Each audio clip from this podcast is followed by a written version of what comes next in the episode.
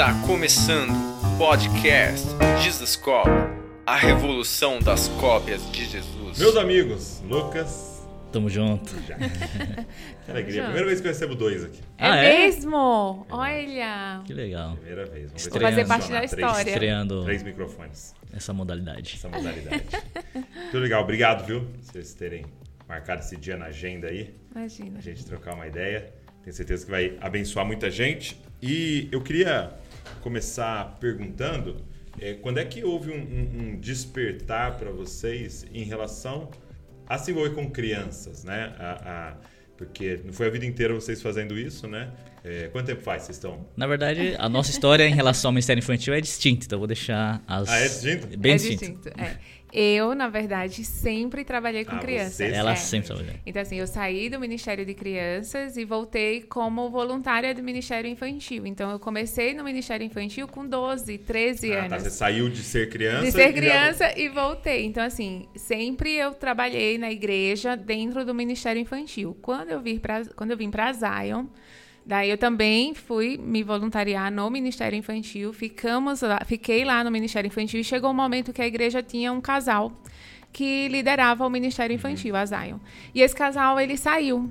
E aí a pastora Sara, ela reuniu a igreja, a liderança na época e falou: "Olha, a gente precisa de alguém para liderar o Ministério Infantil enquanto não chega esse casal de pastores. Vamos orar por esse casal. E a gente começou a orar.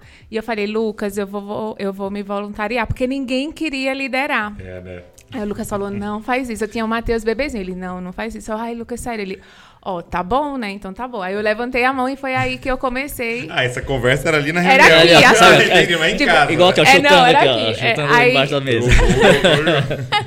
E a pastora Sara, alguém gostaria, né, de... Aí eu, eu vou. Aí ele, não, não, não. Vai, não vai, vai, não vai. Eu, eu vou. Daí eu fiquei... E aí, como eu estava liderando o Ministério Infantil, o Lucas, ele sempre me ajudava. Então, ele pontuava, olha, precisa fazer isso, aquilo, outro, tal. Até que veio a transição da pastora Sara pro Teófilo, né? E aí, agora, eu vou deixar o Lucas contar o como que ele veio pro Ministério Infantil. É, na verdade, pra ida pro ministério também já foi um- uma mudança assim meio radical e, e sobrenatural de Deus. Porque eu tinha os meus negócios, mas aí, enfim, foi uma transição para o, pra o ministério. E aí, quando comecei, o Theo falou: é, Eu falei, tá, Theo, o que, que, você quer que eu, que, eu, que eu- que eu te ajude? Aí ele falou: Ah, é, eu acho que você pode começar no ministério infantil. aí eu falei: Não, cara, tudo menos isso. Tá, então, então só pra entender. Você transicionou para tempo integral, Antes disso, Antes- ajudar a igreja. É, na Não verdade, era- foi parcial primeiro para depois integral. Aham, mas Ma- então não era pro Ministério era pra, pra servir a igreja. É, era pro ministério, mas enfim, eu, mas eu, o meu, eu tava com minha empresa, trabalhava, dava aula na faculdade, na universidade, então aí Deus me transicionou, me chamou assim de uma forma sobrenatural também para o ministério. Foi um Ministério, shift na minha vida, não, isso aí. igreja. É. Então eu sabia que era para a igreja, mas não sabia nem aonde começar. Ok. Então o Theo direcionou, ó, acho que é o ministério infantil, porque a Jaque já tava. lá. Entendi. Aí eu falei, não, cara, tudo menos isso. Aí Bora passa. lá, cara. É, não, passa na cabeça, assim, as, as coisas que eu fazia no ministério. Porque eu, era uma, eu cre- cresci, nasci e cresci na igreja. Aham. Mas eu era aquela criança, tipo, Osama Bin Laden, né? Botava fogo na igreja, quebrava as vidraças. E eu falei, não, cara. eu vou pagar, Theo. Se eu entrar aqui, eu vou pagar cada coisa que eu fiz. Basicamente isso. Eu falei, não, isso aqui não é pra mim. Eu, eu, eu pensava, eu sou o mais, o menos qualificado pra isso, né? Mas enfim, ele falou, não, não, faz o seguinte, ora e me traz uma resposta tal dia. Aí eu falei pra Jaque, Jaque, não. Se Deus não responder, eu sei que ele acha que não vai me responder, é não, né? E aí eu, eu lembro que numa, num sábado, antes de dar a resposta, que seria no domingo, eu falei, Jaque, ó, Deus não me respondeu, então a resposta é não, e beleza. Mas, como prova que eu busquei até o fim, eu vou fazer hoje uma vigília. Deus casa, me né? respondeu, mas eu também não É. orei, né? Deus não me respondeu, é. mas Aí, eu não orei. enfim, eu- e eu sempre, eu sempre tomo assim é, é, é, cinco passos pra gente tomar uma decisão, principalmente as decisões mais importantes. O primeiro, eu falo, né? Resposta na palavra de Deus. Bom, eu não tenho nenhuma resposta na Bíblia É, em relação a direto, isso. assim. É. Segundo é conselho dos sábios. Eu falei, bom, conselho dos sábios, meus pais queriam, a pastora queria, achava muito importante, ter um casal tal. Bom, conselho dos sábios eu tenho. Paz que excede todo entendimento, o terceiro critério. Bom, paz eu tenho, servir a Deus lá na China, onde quer quiser, eu tenho paz. Ok. O quarto seria palavras proféticas. Eu- Uhum. aí eu comecei a pensar, falei, ah, tem algumas palavras proféticas que eu vou procurar. E o quinto é o sinal sobrenatural. Aí quando eu comecei a ler as minhas palavras proféticas, a primeira palavra profética que eu tinha anotado... anotava? Anotava. Você anota, né? É. Era. Eu tinha 11 anos de idade. E a palavra falava que era uma, uma, uma senhora do lado dos Estados Unidos, Sister Miller, que era também uma cobertura durante certo tempo apostólico para nossa igreja, que hoje ela faleceu. Ela falou assim: você, sua vida é como Davi. Eu tinha 11 anos, tinha acabado de começar a tocar baixo na igreja, eu tocava baixo, cara. Falei, essa vida é como Davi, que hoje você tá tocando é, baixo, tá num momento de louvor, adoração, mas Deus vai te transicionar, enfim. E aí, e na- nessa história, falou assim: você vai ter um amigo também como Jonatas. E, e, enfim, aí eu falei, cara, eu tenho a vigília, vou ler aqui a história de Davi. Aí quando comecei a ler, quando chega na parte de Jonatas, né, que ele fala assim, estão discutindo, ah, será que meu pai quer te matar ou não? Então vamos fazer, o seguinte, vou descobrir essa noite, e se amanhã eu lançar flecha lá longe, mandar meu escudeiro, ó, pega lá longe, significa, meu, dá a linha que meu pai quer te matar. Se eu jogar aqui perto, significa barra limpa, meu pai não vai te matar. Quando eu li aquela passagem, eu falei, nossa, flechas. Eu sei que em Salmo 127 flechas são crianças. Flechas como sinal. Aí eu peguei o meu celular e dei um Google, né? Assim, tá, na, na Google não. Eu tava lendo Um a, a, Bíblia. a, a Bíblia digital e eu dei um search nela. E aí, eu vou até mostrar aqui. O que aconteceu foi que eu coloquei a palavra flechas Hum. e pus pra procurar. E aí quando eu abro a Bíblia, eu falo, Jaque, abre aí sua Bíblia. O primeiro versículo que eu abro aqui é Jeremias 51, 11. E o número 11, eu tinha 11 anos de idade quando recebi minha primeira palavra profética. E a gente já falou que quando uma criança trouxe uma palavra profética para o nosso casamento, ela também tinha número 11. Enfim, número Eu tinha 11 11 faz anos. parte da, Uhum, da- da nossa história jornada. também. Aí quando eu abri Jeremias ter 11 51, filhos. 11, Ou seja, aí, aí não sei. Vai ter que repensar. É, isso pode ser espirituais, né? Mas aí eu, eu falei, caramba. Aí eu dei um print screen. Jeremias 51, 11. E ó como que veio, ó. Veio bugado, 11, 11. Jeremias. Veio repetido Aguçai versículo. as flechas, aguçai as flechas. É mesmo. Aí eu fechei e abri de novo. Ainda bem que ele deu um print screen. É, aí eu falei, caramba. Tá, de- de- será que dá pra mostrar? Será não que sei se dá? vai aparecer.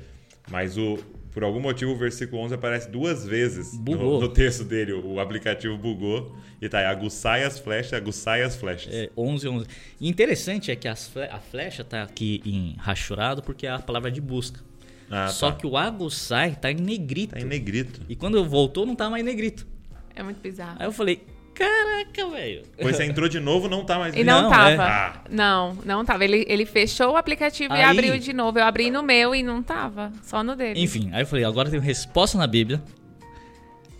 É, Conselho dos Sábios, paz que excede todo entendimento, as palavras proféticas que levaram a isso e sinal, Sinal sobrenatural. sobrenatural. Tá bom, Deus, entendi. Não era minha vontade, mas eu vou. Muito bom. Então começou dessa maneira. Eu falei, Deus, agora é só sua graça, porque o que, que eu faço no Ministério Infantil? Eu E, e é, é legal você estar trazendo disso porque é, talvez um dos sentimentos que, que acaba sendo da maioria é que é o Ministério para uma mulher, né? É, Exatamente. É, um erro pensar isso. E isso eu ia perguntar para vocês, assim, É. na experiência de vocês, quão Uhum. importante é um casal e até um homem envolvido no Ministério Infantil? Muito bom. Então, assim, é, não, é- não vou dizer que é um erro, porque eu sei que tem algumas igrejas que optam por isso, né? Às vezes até pela proteção da Uhum. Pela proteção criança da e criança. tal. Mas eu acredito que não seja sábio, por quê? Porque uma criança, ela precisa de uma referência de homem e mulher. Uhum. Então, dentro do Ministério Infantil, é, eu estava liderando nessa época, e quando o Teófilo chegou, ele falou, olha, eu queria que você assumisse mesmo o ministério. Eu falei, eu não assumo se o Lucas não for. Ah, Daí é? ele falou, então, Lucas, vem para o Ministério Fizeram Infantil. pressão. Deus ouviu as minhas orações, por isso, mulheres que lideram o Ministério Infantil, orem pelos seus maridos. Deus traz. Daí Deus trouxe o Lucas. E quando o Lucas veio, junto com ele veio toda uma autoridade que um homem carrega, né? Todo o sacerdócio que um homem carrega veio para dentro do Ministério Infantil. Então, para as crianças foi algo muito especial porque elas passaram a ter uma referência né, masculina para aqueles que não tinham. Né? Os voluntários, é, a gente tinha muitas voluntárias, mas homens começaram a vir também, os pais começaram a vir para o Ministério Infantil. Então a gente começou a não só cuidar Entendi. das crianças, mas também cuidar da família, do pai e da mãe. Porque eles enxergavam na gente uma referência, alguém que eles poderiam pedir ajuda. Né? Então, quando o Lucas veio, e eu falo muito, né? A mulher, ela tem muito essa sensibilidade. Nós, Deus nos fez assim, com a sensibilidade emocional, com a parte mais de coração. E o homem, Deus fez ele muito mais racional, né? sim. Objetivo, na questão de organização. Então, o Lucas trouxe para o Ministério Infantil toda a parte de estrutura emocional também, mas toda a parte de estrutura do Ministério Infantil. Então, ele chegava e falava: tá bom, vou, vou lá. Quantas crianças nós temos na igreja? Aí eu, ah, mais ou menos, sei lá, umas 30. Ele, não, não tem um cadastro? Eu não tem? chuto. Era, era bem assim. Ah, mas quantos acho. novos nascimentos a gente tem por domingo? Eu falei, ah, a gente não, não faz esse cálculo. Ele, como que faz a vinda do- do- dos voluntários? Então, ele começou a trazer uma organização. E a organização do Ministério Infantil trouxe segurança para os pais também. E aí a gente foi juntos. Ele falou: não, então se eu vou estar no Ministério Infantil, então vamos nos capacitar. E aí a gente foi, começou a fazer cursos, a gente começou a ler mais, estudar mais. Então a presença do Lucas no Ministério Infantil foi o- aquilo que, claro, a presença de Deus estava lá, mas a presença do Lucas trouxe toda essa abertura de crescimento para o Ministério Infantil da Zion. Então foi super importante, foi muito bom. E os homens dentro hoje do Ministério Infantil, é, a gente tem muitos homens na turma de 7 a 11 anos. Porque é uma idade onde geralmente, se acontece um divórcio na família, essa criança ela já não tem mais a presença do pai. Então, é impressionante. Isso que eu ia comentar, né? Porque assim, se a gente pudesse falar de um dos problemas da nossa nação, né? Um dos. E, e para mim é, é- é um problema meio que raiz de tudo que está acontecendo, é a orfandade. Né? E até é, eu vi alguém fazendo uma reflexão, né? De quando você fala da padroeira do Brasil, o padroeira é uma mulher. Exatamente. Uma mulher com um bebê sozinha, né? Sozinha. Exato. É uma, uma mãe solteira, uma, uma viúva, uma, é, né? Então, cadê esse pai? Ele, ele tá ausente, né? E, e realmente representa uma mentalidade, representa até mesmo que a gente podia dizer de um, um principado, né? É, de, de, de pais ausentes e até os que não se divorciaram não são presentes. E, e, e aí você tirar a figura do homem do Ministério Infantil é quase que reforçar, né? É você reforçar. Então, os meninos vêm só mulheres. Então, geralmente são. Mulheres, elas são mais femininas, Sim, né? sim. E os meninos, eles precisam dessa referência masculina. Então, a gente tem até um voluntário. O Lucas, você viu como o Lucas tá forte? Lucas- É, meu marido. Eu não quis tá comentar, mas assim, forte. ele- É, tá ficando musculoso. que pegar até umas dicas depois, assim, porque E a gente tem os voluntários, a gente tem até um que ele compete de alterofilismo, que chama, né? É mesmo? Ele Ele compete? é, um- é. É mesmo. Ele é enorme. E ele é do Ministério Infantil? E ele é do Aí é só Ministério pintar de Infantil. verde é o Hulk lá. Não, É o Hulk. Não, e os meninos, é impressionante, assim, quando ele chega, os meninos se penduram no braço dele. Ah, então ele fala, vamos lá, meninos, não sei o quê. Então traz isso para os meninos da igreja. Então a gente ora, Obrigado, né? Eu oro pelas meninas para que elas se tornem grandes mulheres, Uhum. né? Cresçam. E o Lucas, agora no Dia dos Pais, por exemplo, o Lucas foi no Ministério Infantil e pediu para todos os meninos ficarem de pé. Uhum. E ele, como pai, chamou esses meninos e falou: vocês vão crescer. Sim, Vocês vão se tornar grandes homens de Deus. entendi. Vocês vão se tornar grandes maridos. Talvez vocês não tiveram um pai presente, mas vocês vão ser esse pai. E aí o Lucas orou por todos esses meninos. Eu poderia ter feito essa oração? Poderia. Mas com certeza foi completamente diferente com ele fazendo. Agora- Agora é interessante assim que o dado do, se não me engano, é do IBGE, Ah. que na, na família brasileira, nas famílias brasileiras, acho que só 40% das famílias tem uma representação masculina dentro de casa. Sério. E o resto, a responsabilidade financeira de criação dos filhos, a presença é a mulher. Então, se você tem, não tem é, uma forma de você suprir, claro que não vai suprir 100%, mas você tentar compensar dessa maneira é você ter um homem de Deus né, lá no Ministério Infantil. Porque a, a igreja é essa comunidade terapêutica, né? Exatamente. Que você vai identificar o que está faltando na sociedade. Eu, eu vi alguém dizendo, foi o Tim Keller, ele falando sobre aquela referência que vocês são a luz do mundo, né? Não se pode esconder uma cidade edificada sobre o monte. E ele falando disso, o que é a igreja? a igreja é uma amostra da cidade elevada numa montanha, é, dizendo, olha, é assim que a cidade deveria estar vivendo, né? Então, quão importante é isso, né? Pô, tá uma- tem uma falta, a gente suprir de forma muito intencional, né? Exatamente. É, não é nem algo de deixar acontecer, é intencional, né? Isso acontecer. E aconteceu um fato em casa que eu, é exatamente isso que vocês estavam é, dizendo, né? A Luísa é, tava, chegou um dia à noite e começou a chorar, chorar, chorar, chorar, porque ela estava na educação física e ninguém passava a bola para ela. Estava jogando handball e basquete e não passava a bola para ela, ninguém passou a bola para ela e tá, ela revoltada. Frustrada, tadinha. Frustrada. Como é que eu vou mostrar que eu jogo bem se não me passam a bola? E aí a Val tava falando com ela, né? Deitada, tava deitada na cama e falando com ela, consolando ela, né, tal. E eu passei assim, eu ouvindo, né? E a Val falou, não, calma, tal. Você falou com o professor? Falei, ele não fez nada, falou que não sei o que tal. Aí, ela, aí eu percebi que a Val já estava indo pro caminho assim, não, eu vou conversar lá na escola. Aí eu entrei né, no quarto, né? Falei, Val, posso falar com ela? Né? Aí a Val, pode. Falei, Lu, seguinte, é, não estão te passando a bola, né? Não, tal. Eu falei assim pra ela, não vão te passar a bola na vida. É Isso é verdade. só um jogo. Mas a vida vai ser assim: não vão te passar a bola. A bola você vai ter que pegar. Você vai ter que conquistar a bola. Você vai ter que ir atrás. Muito bom. Se você quer a bola, Luísa, você vai ter que pegar. Mas não, eu não consigo. Você vai ter que aprender. Então, é, pode ser que um dia te passe a bola, só que é um bônus. Você vai ter que pegar. E ela revoltada, porque eu falei aquilo, né? Falei, não, não importa, não vão. Se você estiver esperando que vão te passar a bola, você vai se frustrar a sua vida inteira. Ninguém passa a bola pra ninguém. Vai ter que pegar e você tem capacidade, não sei o que e tal. E foi muito bonito, porque no outro dia ela entrou na... Eu não tava, mas a Val, eu fui viajar e a Val foi levar ela pra escola e ela falou assim: ao sair do carro pra entrar na escola, né?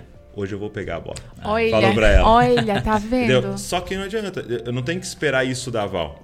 Porque Uhum. o papel dela é consolar, é proteger. e tal. Exatamente. E o meu papel é expor, né? É até a figura de Abraão, né? É levar pro sacrifício Ela- o filho. É, é vir com esse lado racional de Sim, falar sim. assim, não, você vai lá, você consegue, tem que ser você. E é isso tá faltando, né? A gente tem muitas mães que consolam, o que é muito bom e a gente foi Tem feita para isso, mas precisa dessa referência de homem para falar assim, não, vamos lá, trazer esse lado também. Então, por isso que é tão importante ter homens, homens mesmo, né? A gente faz entrevista com os nossos Uhum. Legal. voluntários Muito antes bom. de eles entrarem no G52 e a gente conforta, Pra ver se eles estão confronta curados, né? para ver Pra exatamente ver como né? é que eles estão para trazer essa referência tanto masculina quanto feminina. Mas aí você começa a entender, né? um- é, a ausência da figura paterna de um homem e começa a gerar uma sociedade muito frágil, muito, ai, muito sensível. Sim.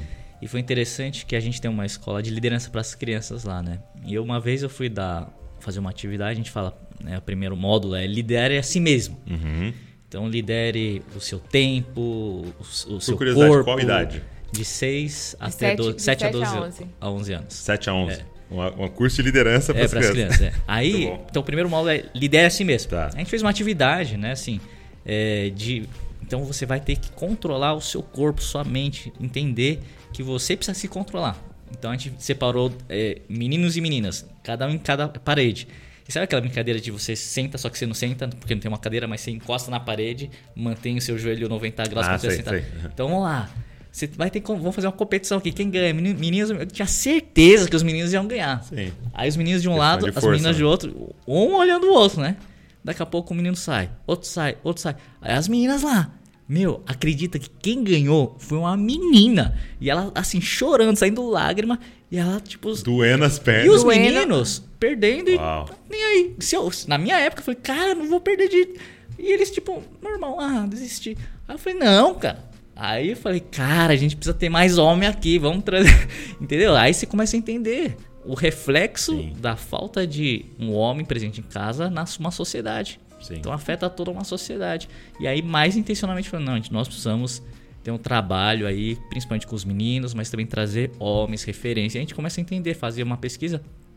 Tem muitos divórcios e geralmente quem traz a criança para a igreja é a mãe. A mãe Sim, é responsável da ela busca educação. fé ela primeiro. En- Enfim, então assim, a figura do homem é muito importante no ministério infantil. Cara, E- que legal. Que desperte uma galera pra se envolver. E olha que interessante, né? É, quando o Lucas falou, né? Uma menina, ela ficou até o final e ela chorava e ela não abria a mão de sair da parede. E aí é um reflexo um pouco também da- do como que a nossa sociedade está sendo construída. Então, a mãe é, que tem a perda de um marido, ou o marido ele sai de casa. Então, trazendo toda essa construção feminina, né? Feminista também. Então, fala pra menina, você vai ter que conseguir. Você Sim. tem que ser forte, você tem que se posicionar, você tem que lutar. É você que vai sustentar sua família. depende de ninguém, você não, não, precisa Você não depender depender de um homem, você não precisa. E pro filho, ela fala: olha, você tem que, tem que ser mais, é, talvez, mais paciente, você tem que ser mais delicado, você tem que ser mais gentil. igual. Ou, você tá entendendo? Então você termina criando uma geração de mulheres muito fortes Sim. e homens muito fracos. Sim. Pela ausência paterna também, né? Então, quando a gente começa a. Tanto que a gente fala, né?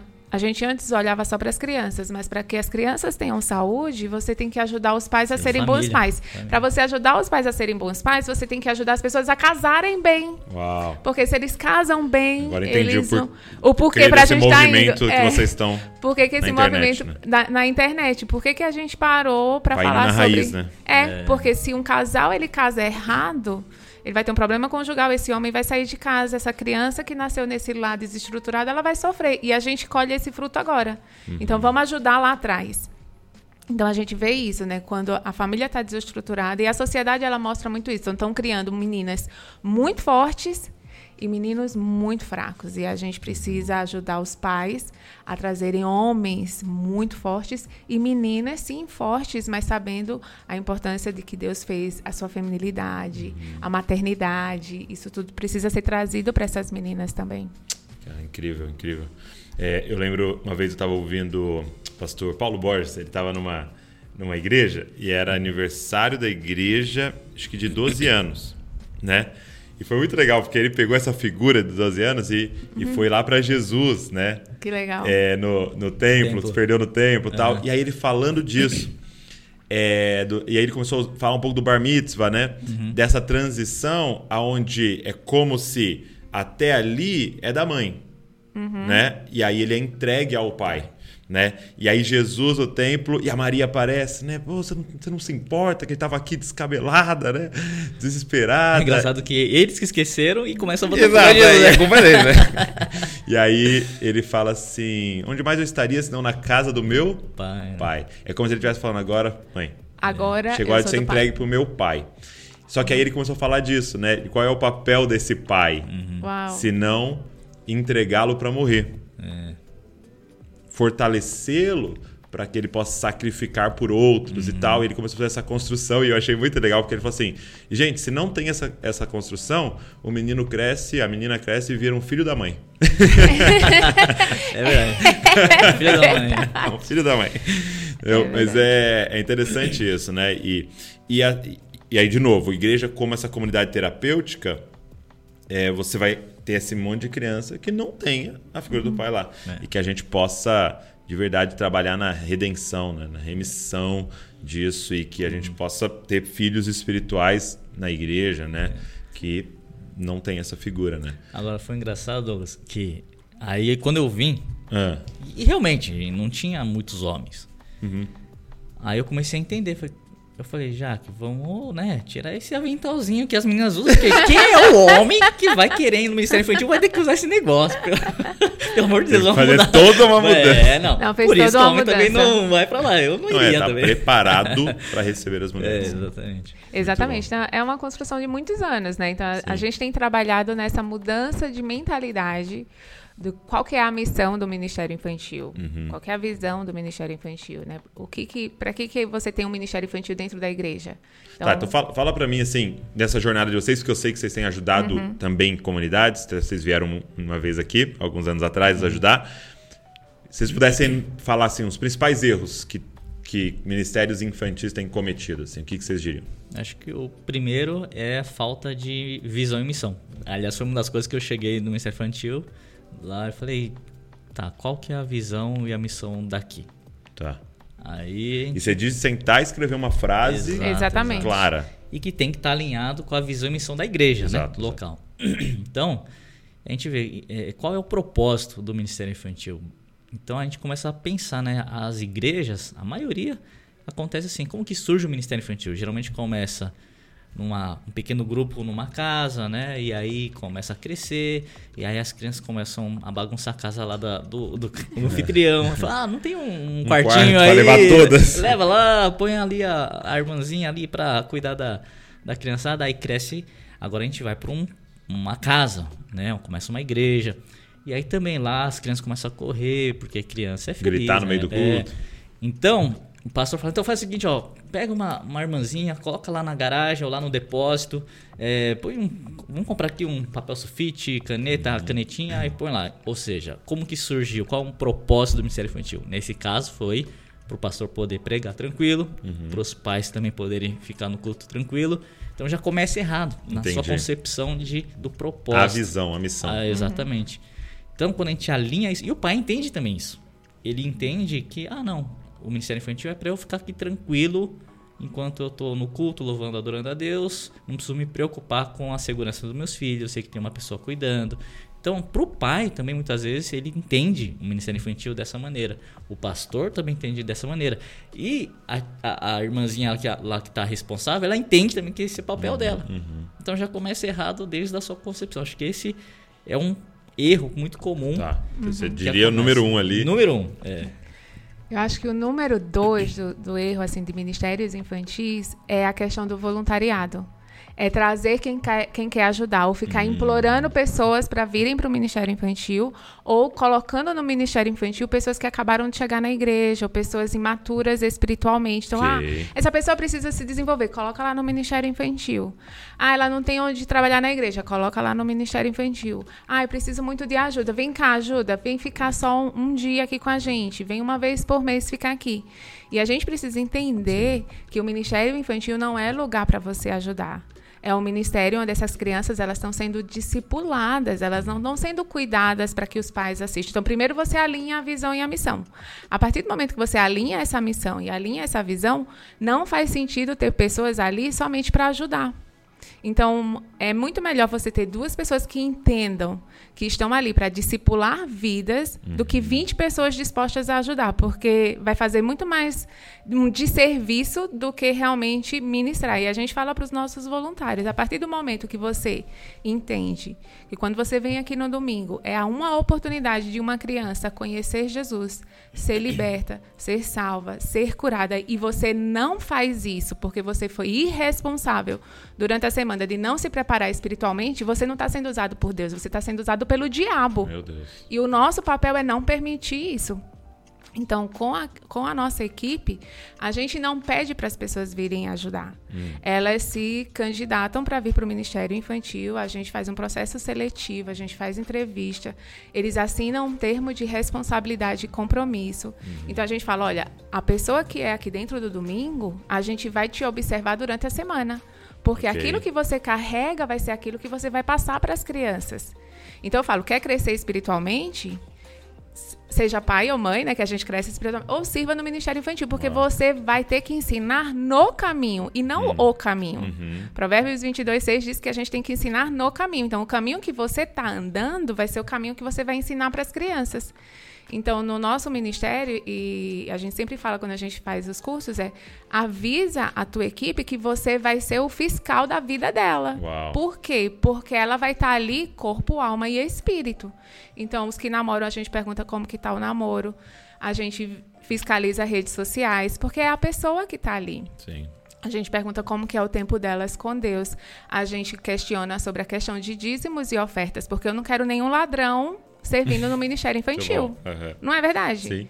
Então, a gente acompanha. Então, eu acredito que um dos grandes erros dentro das igrejas em geral é aceitar qualquer pessoa dentro do Uau. ministério infantil. Até porque quando eh, Jesus ele chega para Pedro e pergunta, né? Pedro, tu me amas? E Pedro fala, sim, Senhor. E ele fala, apacenta os meus cordeirinhos, né? Os meus cordeiros. E os cordeiros são os filhos das ovelhas. Então, Jesus ele já está alinhando ali o primeiro Verdade. alvo do discipulado, que são as crianças. Então, primeiro apacenta os cordeiros e depois apacenta as ovelhas. Então, as nossas Que crianças, legal. elas precisam ser apacentadas. E para serem apacentadas, precisam ser por pessoas que sejam verdadeiros E discípulos você de falando Cristo. isso, e- ele tá falando assim, que é um ministério para pastores, né? Exato. Exatamente. Exatamente. Não, Não é um ministério para é para qualquer pessoa, ajudar, gente. né? Ah, vou lá ajudar. Não sabe nem quem é a criatura. Você acha que o, o diabo não vai mandar pedófilo dentro Meu do Ministério Deus, Infantil? Vai. E é o nosso papel impedir que essas pessoas entrem. E assim, compartilha com a gente um pouquinho assim, do, do processo seletivo, assim, é, algumas perguntas que vocês fazem, algumas coisas que vocês olham, assim. Não, foi interessante, né, que quando a gente estabeleceu esse processo seletivo, primeiro com o cuidado de realmente a gente entender quem está chegando, Uhum. Para saber se a pessoa está entendendo qual é o propósito dela, o chamado dela para dentro do Boa. Ministério Infantil. Não entrar no lugar errado, né? É. E quando a gente teve, eh, estabelecemos esse padrão, eu acho que isso se espalhou assim. Nossa, eles têm um, um processo seletivo. Então o negócio é sério. Eu quero agora participar. Começou a vir muita gente. É difícil, eu quero entrar. É, é muito interessante. Foi um, um efeito É contrário. mesmo? É. As pessoas começaram a entender a seriedade. E a rotatividade, né, o turnover assim, de, de voluntários também, assim, praticamente reduziu assim muito. Entendi. Porque Porque, as era um pessoas- entra e sai, né? É, É, então as pessoas é entenderam pessoa. o propósito. Então a gente, é, primeiro, ela tem que ser membro da nossa igreja, né? Tem um processo de membresia que ela tem que ser membro. Segundo, a gente pergunta por que você está vindo para o Ministério Infantil? Uau. Se ela boa, hein? é, tem um, um- antes, antes da entrevista ela preenche, né, um formulário já para adiantar Já a tem entrevista. essa, essa é, pergunta para ela escrever. Isso. Ela pode refletir. é. Então a gente falou, ó, você colocou aqui que você é, quer ajudar o Ministério Infantil. a gente não precisa de ajuda. A gente precisa de compromisso, pessoas Uau. compromissadas. Teve uma menina que começou a chorar na hora que eu É. falei, não preciso da sua ajuda. É. Ah, por Falei, quê? calma, deixa eu te Me explicar. humilhou. Enfim, então a Respira. gente traz esse, esse alinhamento já no começo, de- dela entender o propósito, o chamado dela, o compromisso, a responsabilidade. Então é pra gente também na entrevista ela é, entender a, a importância do Ministério Infantil. Uhum, E o que a gente deixa muito claro também é o seguinte, ó, não é você também que está construindo o Ministério Infantil. Quando você estiver servindo, nós queremos também construir o seu chamado, o seu sonho, bom. né, a sua vida. Então acho que esse processo seletivo foi muito bom para primeiro a pessoa entender a importância do Ministério Infantil, dela ela se ela refletir sobre será que realmente aqui é o meu lugar e estou com o propósito certo. E também para a gente conhecer a vida, o histórico dela, né? Porque como a, a Jaque falou, a gente vê como que tá a vida moral dela, vida de santidade, vida em relação ao compromisso com Deus. Então tudo a gente deixa muito bem alinhado, como a gente falou, a gente não quer, eu não confiaria os meus filhos numa escola onde eu sei que o, o, o diretor, os professores são ladrões, são criminosos, onde eles são imorais. né? Então essa mesma preocupação nós temos Muito que bom. ter dentro da igreja. né? Eu, eu lembrei de uma passagem, estava até conversando com a liderança, né? É, eu estava lendo Levíticos e, e falou quando é, Arão ia começar então o seu ministério sacerdotal. Tal. E aí Deus vem e responde com fogo, né? E era aquela festa, adoração. E aí os dois filhos dele decidem pegar um incensário lá e oferecer fogo. E a Bíblia diz que era fogo estranho, a gente não, tá- não tem clareza do que era, mas não era. Mas, mas o que está claro ali é que Deus não havia pedido. E o fogo vem e fulmina os dois. Os dois. E mata os dois queimados. Aí você olha, né? Fala, Temor, oh, Aí você fala, ô, peraí, o que, que é isso, Deus? Por que dessa, é, é dessa severidade, né? Por que queimar os, os dois ali, né? É, eles erraram, né? E, mas é, a gente vê arrependimento, a gente vê na Bíblia a segunda chance, por que queima? E aí quando você vai em Ananias e Safira, né? Um exemplo do Novo Testamento, mesma coisa, né? O cara vão, Cai mente, morto, cai morto. Morto. Você fala, meu Deus, Senhor, por que... é, e, e por que essa severidade nesses lugares, né? E, e algo que Deus ministrou muito no nosso coração é porque eram matrizes. Então a barra é muito maior quando está falando de um guardião de uma cultura. Porque deixar passar aquilo ali Você ia ser uma estabelece um padrão. cultura, um padrão de É, fogo exato. estranho. é, Um exatamente. padrão de mentir no- no- no- na, na oferta Uhum. lá, Ananias e Safira.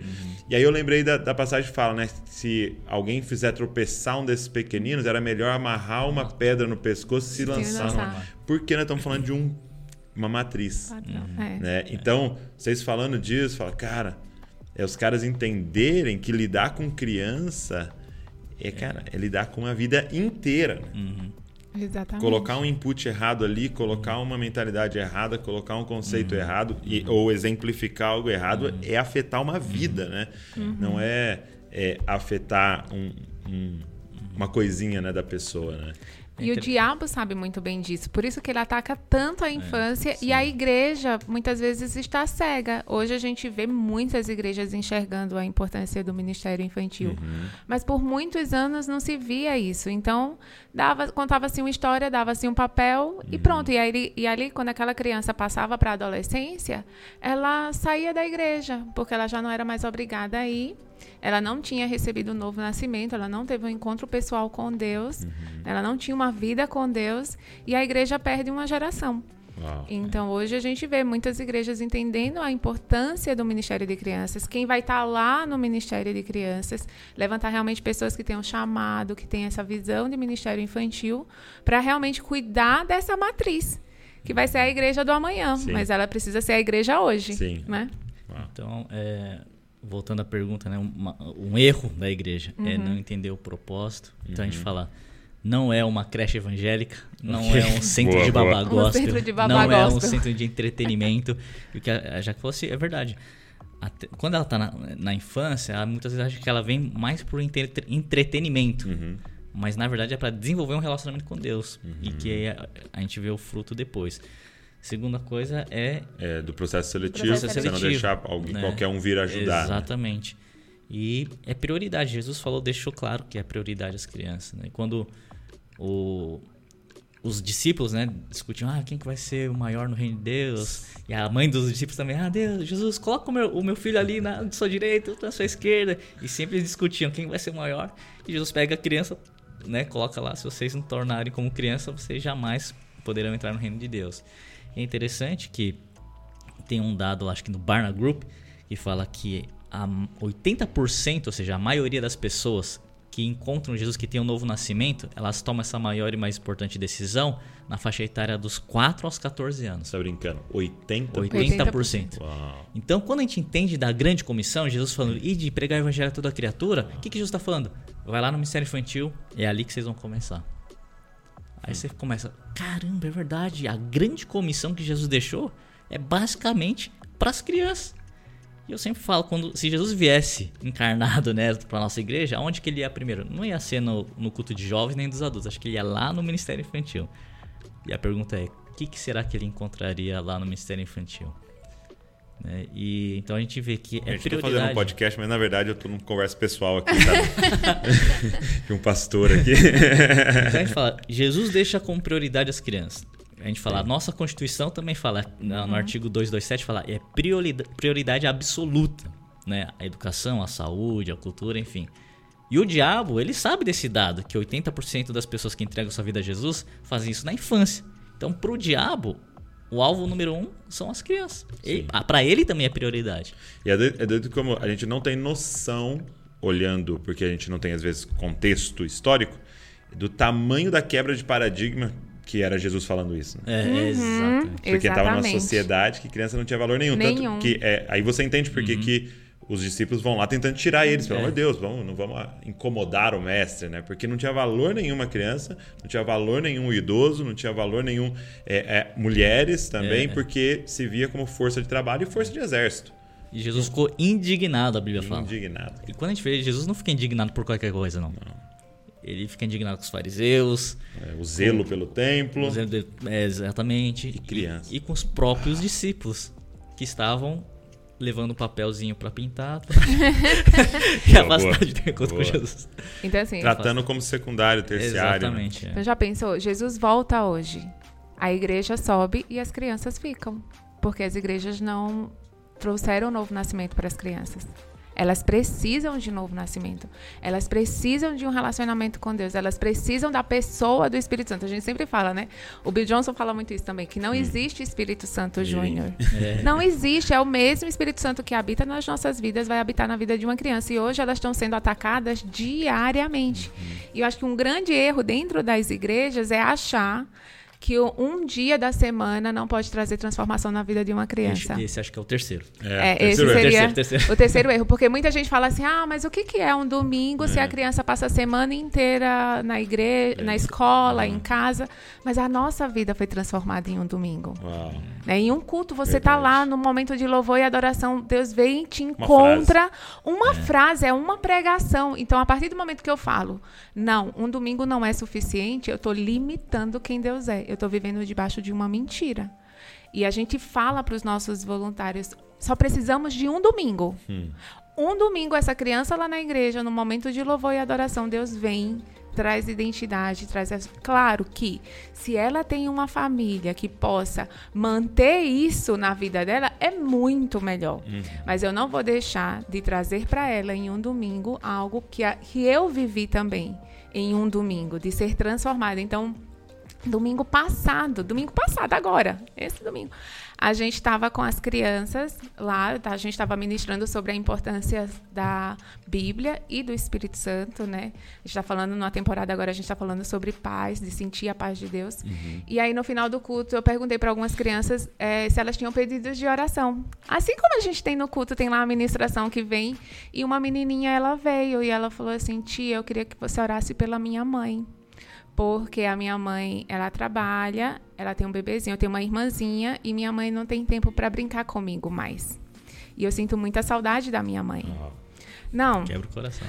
Pedido de oração. O pedido de oração. e você Sincero, vê né? ali, eu falei, claro, nós vamos orar agora para que Deus traga oportunidades para que você e sua mãe tenham tempo juntos, como família.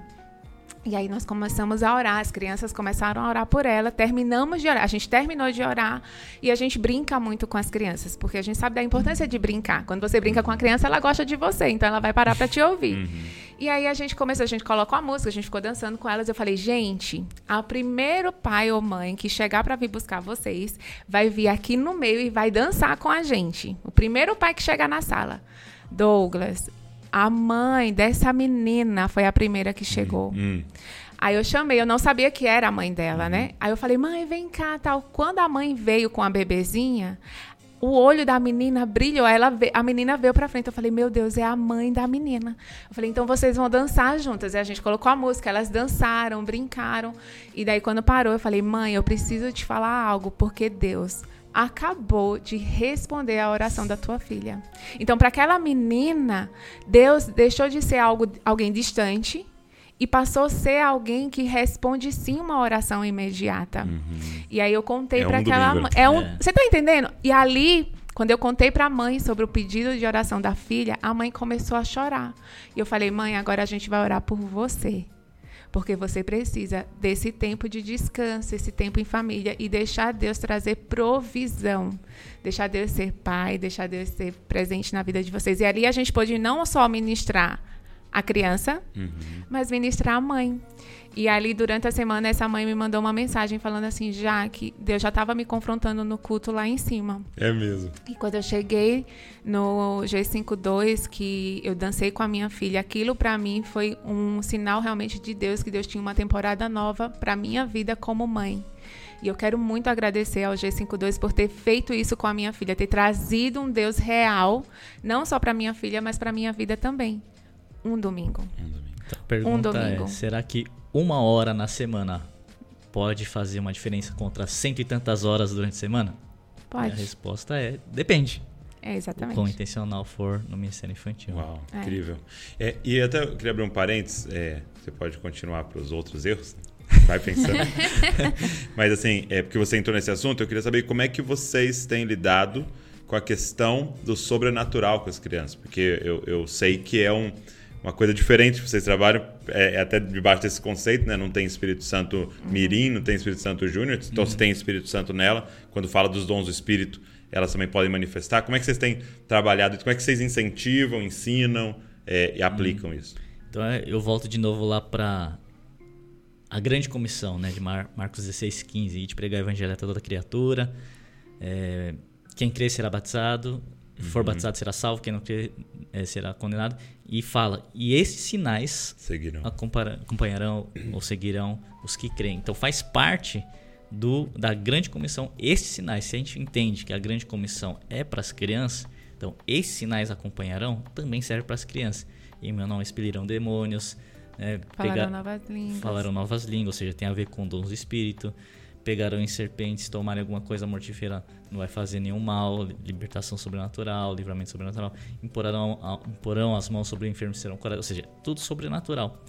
E é interessante que lá no versículo 20, né, que é a continuação então dessa grande comissão, é, fala: E os discípulos né, que foram indo eles, o Senhor cooperava com eles, confirmando a palavra através de sinal sobrenatural.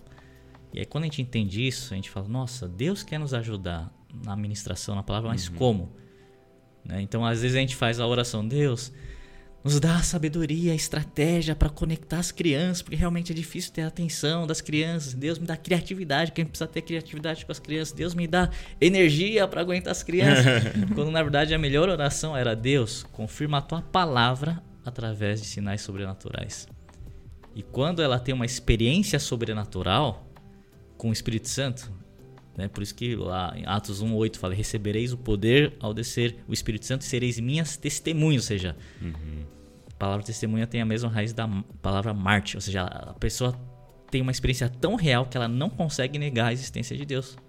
Mesmo se falar, vou tirar sua vida, tudo bem, mas eu não consigo negar, eu tive uma experiência real Eu vi. eu vi o sobrenatural. Então, assim, é por isso que a gente fala, né? É muito importante ela ter essa experiência sobrenatural. Ok. E a pergunta é, então como que a gente traz? Isso, é. Na prática, ser- né? na Na, prática, prática. né? Fala na prática, né? E eu falo, todo problema que a gente tem, qualquer questão que a gente tem no Ministério Infantil, o problema onde está, onde está o erro? Sempre tá lá em casa, no banheiro, no espelho. Eu olho para o espelho, tá aí o problema. Achamos. Achamos. Tá com a gente. Né? Se a gente não carrega isso, a gente só pode passar o que a gente carrega.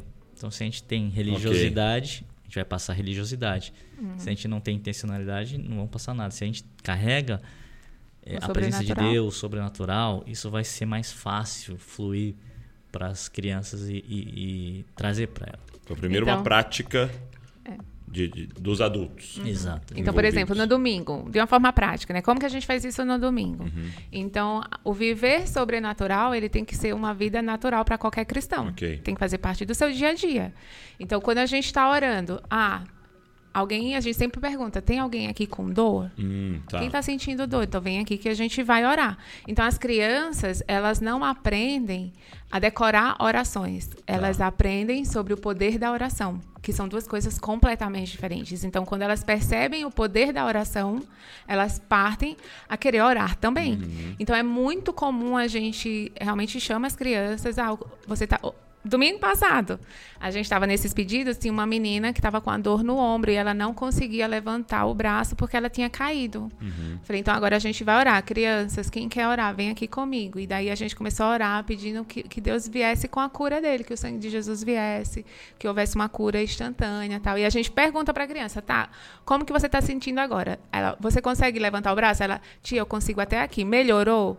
Melhorou. De 0 a 10, como que está a sua dor? Então, enquanto eu estou fazendo isso, as crianças, elas estão observando. Então, uma pergunta. Aí você ou o adulto estava ali que estava fazendo a oração. Eu estava fazendo a oração e as crianças orando junto Assistindo comigo, e- e- assistindo e, ah. e intercedendo junto. Ah, melhorou. Então, melhorou um pouco, então agora a gente vai pedir mais. Vamos orar até você estar 100% curada. E daí, quando ela, quando a gente orou, acho que pela terceira vez, e as crianças, elas estão ali assistindo aquilo. Então, quando a gente orou pela terceira vez, a menina levantou o braço. Quando ela levantou o braço, ela, ela parou e falou assim, "Ah, eu consigo! Tipo, não, não tenho mais dor, não tenho mais dor. E daí a gente vibra e agradece ao Senhor. Deus, obrigada, porque mais uma Aham. vez o Senhor manifestou uma cura completa hoje aqui e tal. E aí a gente faz isso. Na... E aí o que, que acontece? Né? Quando a gente faz isso, as crianças estão vendo. É muito comum quando elas saem da igreja, a gente recebeu também um feedback de um pai, que a criança chegou em casa e falou assim: pai, tem alguém doente aqui? Porque eu preciso orar. Então, assim, ela entendeu o poder da oração. Sim, tá disponível aquilo Exato, ali. eu quero fazer isso também. Agora, e quando Deus não responde? Yeah. Né? É sempre essa pergunta dos pais e de todas Não as igrejas quando a gente. aí. Como que, como que acontece quando Deus não responde? Então, assim, a gente ensina para as crianças e a gente fala através das histórias bíblicas que Deus ele responde. Às vezes imediatamente, às vezes depois, ou às vezes Deus não responde aquilo que a gente quer ouvir. Agora, a gente confia em quem Deus é e não só naquilo que ele faz. Então a gente confia que Deus, ele é poderoso para fazer o impossível. Agora, ele vai fazer sempre o impossível? A gente não sabe, porque Deus é Deus. Então a gente teve uma criança no G52 que a tia dela, que não era da igreja, teve um aborto retido. E essa criança, a mãe me ligou falando assim: Jaque, a Belinha quer ir na casa da minha irmã porque ela quer orar pro Juda, que era o bebezinho, ressuscitar. Aí a gente. Hum. hum. Então, né? Eu falei, então, ó, vai. É sensível, né? O tema. Né? Exatamente. Né? Eu falei, ó, então vai, eu vou entrar em contato com a intercessão da igreja, a gente vai estar tá intercedendo por você, pela Belinha, pelo Titus, que é a, a, a filhinha do Titus, e pela tua irmã. Vai lá. E aí a gente começou a interceder por ela, né? E aí a Belinha foi lá e falou: Tia, eu vou orar para o Judá ressuscitar, porque Deus pode ressuscitar o meu primo. E Deus pode? Pode, claro que pode. Uhum. E ela orou e falou: Pronto, tia, já orei.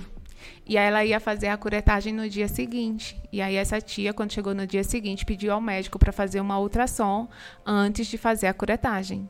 E quando ela fez a ultrassom, o bebê não tinha ressuscitado. E aí a Jay me liga e fala assim: "Como que eu vou contar para Belinha que o bebê não ressuscitou?" Né? Como que ela vai ficar sabendo que Deus não respondeu essa oração? E ali a família inteira começou a se preocupar muito mais com a bebê do que com a mãe que tinha perdido, porque era uma adulta, ela ia conseguir superar aquilo. E até a própria mãe que perdeu o bebê estava preocupada com a sobrinha. E ali reuniram, a Belinha chegou e falou assim: "Aí, como que tá meu primo?" Daí a Jay falou: "Olha, bebê, na verdade, o Judá não ressuscitou e a gente precisou, o médico precisou tirar o Judá. E ela disse que ficou esperando a reação da bebê e a bebê falou assim: Tudo bem, né, mãe? Deus só pede pra gente orar. Se ele vai fazer ou não, é ele que sabe. Uau. Mas um dia eu vou encontrar o Judá. Meu Deus, aí ela pregou já.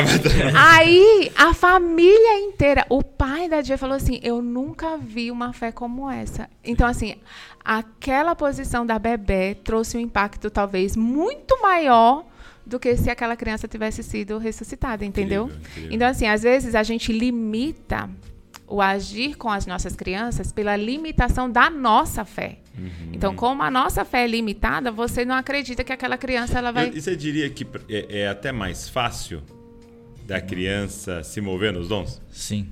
Porque, pelo simples fato, porque. A, por isso que Jesus fala, né? Dos tais e reino dos céus. Uhum. Eu creio que um dos porquês uhum. é porque ela tem uma fé que é pura. A criança acredita no Papai Noel quando você fala. Uhum. Então ela tem uma fé no Papai Noel. Imagina quando ela tem a fé no Papai do Céu, né? De verdade. então eu creio que essa fé que ela tem, que é genuína, que é pura, que move montanhas, realmente quando ela transfere do Papai Noel para realmente um Deus a de verdade. verdade. É. Exatamente. Então, e a criança não tem temor dos homens, né? Hum, tipo, ai, se eu orar é. e não acontecer. A criança não tem tá isso. Tá ai, que vergonha. Ai, que é, vergonha, eu vou orar, o que, que vão pensar de mim? Ela não tem isso. Então, que é para orar? É para orar. Então, ah, a gente teve. Pode contar mais uma história? Claro, claro. E, e depois eu queria até que vocês contassem, acho que foi vocês que me contaram, né? Se eu, aí se eu tiver enganado, uhum. a gente faz um corte. Mas é do do salgadinho. Era do, esse, do bacon. É esse? É esse, era esse que eu ia contar. Aqui, tá eu vou contar, contar essa história, é. porque assim, às vezes as pessoas elas acham que o mover sobrenatural só vai acontecer da seguinte maneira, tipo, ó, oh, crianças, silêncio, Deus está aqui. Algo sobrenatural vai acontecer neste momento. Agora, se a gente vive uma vida sobrenatural, a gente sabe que Deus age sobrenaturalmente em qualquer situação, Sim. em qualquer momento da nossa vida. É uma oportunidade do sobrenatural acontecer. Então, a gente estava num culto o nosso amado pastor Teófilo estava pregando. É. O culto era para terminar uma hora da tarde. e aí, a empolgação de Deu pastor, quem nunca, né? Quem nunca. E aí o culto foi. E a gente esquece dos, das crianças das... lá. Mas na verdade, né, eu tenho certeza que Deus usou isso para que amém. houvesse o sobrenatural ali no ministério infantil. Então o culto estava indo para muito mais tarde. E as crianças estavam com fome. É e elas começaram. Fome, é o culto da, fome. É o culto da fome. E aí elas começaram, tia, eu tô com fome, tô com fome, tô com fome. Aí um menininho, um menino de uns sete anos, ele chegou para mim e falou assim, tia, eu tenho um pacote de bem cozitos. Não é verdade que Deus multiplica comida? Aí eu falei, claro, até porque o nosso nome, G52, é da história dos cinco pães e dois peixinhos. É mesmo, É, perguntar. é por isso. É, é a história do Geração discípulo André, cinco geração 5.2, aquele, aquele discípulo que encontrou numa criança cinco pães e dois peixinhos, apresentou para Jesus, houve uma criança, alimentou uma multidão. Então, isso é o G52. Daí eu falei, sim, ele falou, então, tia, ora para multiplicar o pacote e todo mundo vai poder comer. Quando ele falou isso, as outras crianças falaram, yeah! e eu assim, yeah! Por fora, por dentro eu tava, meu Deus! E agora, né? Eu falei, tá bom. Então vamos lá. Aí eu abri, era assim, tínhamos 54 crianças, 56. 53 crianças, Seis. 56 crianças. Enfim, tínhamos 56 crianças e um pacote pequenininho, não era aquele pacote grande do Baconzitos, era um pacote pequenininho. Uhum. E o Baconzitos, se você perceber, ele é grande, Ele é assim, grande. ele não é pequeno. E aí uma criança falou assim, tia, Jesus partiu o pão, então parte o baconzitos. eu falei, não, se Deus vai multiplicar, ele vai multiplicar inteiro. Eu vou dar um para cada criança. Então a gente orou, eu abri o pacote, eu falei, Jesus, ele orou, apresentou para Deus, agradeceu Uhum. e depois ele distribuiu. Daí eu orei, agradeci que Deus ia alimentar agora todo o G52. Aí o menino falou assim: vamos fazer uma fila. Falei, isso, faz uma fila. E aí a gente fez a fila de 56 crianças e eu na frente com um pacote de baconzitos. Do pequeno. Do pequeno. Aí eu ia tirando assim de um por um, ia entregando. Entregando. Aí eles, tia, olha dentro do pacote quanto que tem. Eu falei, não, fé é a certeza das coisas que se esperam vê. e a convicção daquilo que não se vê. Então a gente não vai olhar o pacote. Entreguei. Foram as 56 crianças. Quando terminou as 56 crianças, tinha ainda salgadinho dentro do pacote. Uhum. Aí ele falou assim, o menino falou assim, vamos fazer a fila de novo. Eu falei, faz a fila de novo. Daí a gente entregou pela segunda vez. Na segunda vez que a gente já estava entregando o Baconzitos inteiro, as crianças já estavam vibrando, porque naturalmente já era impossível a gente ter rodado duas vezes um pacote pequeno. Então as crianças já estavam assim, super empolgadas. A equipe estava assim, meu Deus, o que é que tá acontecendo? Eu falei, vamos de novo. Daí a gente foi a terceira vez. A gente foi a quarta vez. Elas rodaram quatro vezes. Na quarta vez, os pais começaram a chegar para buscar as crianças. embora, né? E as crianças não queriam ir embora porque elas queriam ver até quando o pacote de Ia baconzitos durar. ia durar. Mas a gente achou. Tem, E eu falei isso pra elas. Eu falei: olha, agora que os pais chegaram, Não agora não precisamos mais do sobrenatural. E aí, na quinta rodada, o pacote acabou, porque os pais já tinham chegado. Então, as crianças, a gente orou, agradeceu. Elas ficaram assim, tipo, maravilhadas. E uma das crianças, no domingo seguinte, voltou Não, na aí- igreja. Aí, eu, É. depois eu falei, não, cara. Eu fui Foi. na padaria, aí eu comprei um baconzito. Só comprei do, um, do, Do tem maior. o pequeno, o maior e o, e o extra gigante, né? Peguei o maior, porque só tinha o maior, falei, vou contar. Aí ele veio em casa, despejei. Foi, Lucas despejou e contou, um por um. Aí do maior, do médio, né? Contei 78 negocinhos de salgadinho. Então, só pra ver a, a o do médio, proporção então não de- ia, não ia ter né? dado, em médio. qual dos 12 discípulos era ele. É, eu tô- Lucas é Tomé, Lucas é eu falei, vamos ver. como- Muito bom, muito É, bom. é, é. O grande, então, o médio tinha 78. É, então pequenininho, sei lá, tinha uns 30, 40, 40. É. E então a gente rodou quatro. Na quinta vez Deus. foi quando o pacote terminou. Então as crianças realmente foi algo sobrenatural que Sim. aconteceu. E aí um menino foi pra escola. Contou para os amigos da escola. E ele contando no domingo seguinte: Tia, eu contei para os meus amigos da escola e os meus amigos falaram: Duvido você fazer isso. E um amigo meu foi comprar o pacote e a gente no intervalo. E era todas... baconzitos. Era o baconzitos. e ele falou: Tia. Tem que ser bem cozido. Tem que ser bem- Gente, é só só funciona como você começar uma religiosidade Calma, na igreja. É assim. Patrocinando. que por sinal, bem cositos, arracha pra cima. Aqui na descrição tem um- e aí, é, ele disse que foi. E os amigos chamaram todas as crianças do intervalo. E ele falou: Tia, eu orei. E o pacote deu para todas as crianças do intervalo da minha escola. Meu Deus Então, do assim, céu. ele. então, Você tá entendendo como que se move, como que as crianças vivem o sobrenatural? Não é assim. Era como Jesus É, fazia. Então, Jesus, ele fazia, os discípulos viram. Então, Jesus, ele foi lá na casa de Jairo. Ele falou, né, Talita come, menina levante. Quem estava dentro da, da sala com Jesus? Era Pedro, Tiago e João. Estavam lá os três discípulos junto com Jesus ali naquele quarto. Quando Jesus ele sobe aos céus e Pedro ele vai também curar uma menina, ele fala as mesmas palavras que Jesus falou. Então, na verdade, você aprende o sobrenatural vendo. Né? Era assim que Jesus ensinava. Então Jesus fazia, mostrava o poder de Deus e os discípulos eles agiam daquela mesma maneira depois. Então as crianças elas vão aprendendo de acordo com o que elas vão vendo. Então a gente vai alinhando, né? As crianças elas não podem ter só as obras de Cristo, porque Jesus mesmo falou naquele tempo, muitos vão chegar em teu nome profetizei, em teu nome curei, em teu nome expeli demônios e ele vai falar, olha, Desculpa, não te conheço, vocês estão praticando iniquidade, que é você manifestar o poder de Deus sem o caráter de Cristo. Então, as crianças elas precisam ter o caráter de Cristo e as obras de Cristo. Então, como o G52 hoje, a gente está ensinando as crianças o caráter de Cristo, que é o fruto do Espírito Santo, e também ensinando elas a agirem debaixo do, da, das obras de Cristo. Muito bom. Que é o, que é o não entristeçais, né?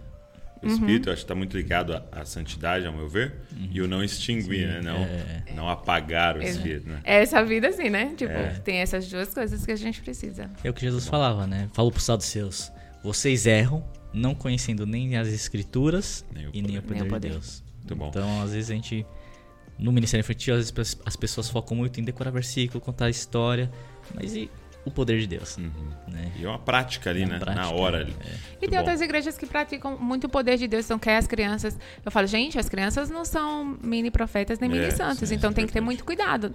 Se você ensina a criança a orar, ela vai aprender. Mas ela precisa do caráter de Cristo, senão você vai estar construindo uma geração de falsos profetas. É um Uau. perigo também. Uau. É muito perigoso. Sim. Então precisa das duas coisas. É, dando um pouquinho de assunto é, mais com as crianças, como é que vocês têm trabalhado, e aí talvez até mais em casa do que até igreja, é, com a questão da tecnologia, da, da tela, da, da internet, quais são os critérios na sua casa, Ah, qual, qual a idade dos seus? Meu, hoje tem 13 anos, é adolescente, e a Bianca tem 9 anos. Nove. né? Como é que vocês têm trabalhado com eles isso, assim? Bom, no Ministério Infantil, quando eu, como eu, como- quando eu entrei, Hum. eu sou japonês, né? Tecnologia. Cara, vamos fazer, vamos ter não sei o que de LED, pa- fazer um monte de coisa no vídeo. Pra... E aí, Legal. só que aí quando eu comecei a estudar um pouco sobre isso, comecei a perceber. O- lá lá, lá na- no, no Vale do Silício, Uhum. tem um lugar que chama Polo Alto, onde tem uma escola onde os grandes CEOs dessas grandes empresas de tecnologia, Google, é, Apple, colocam os seus filhos lá.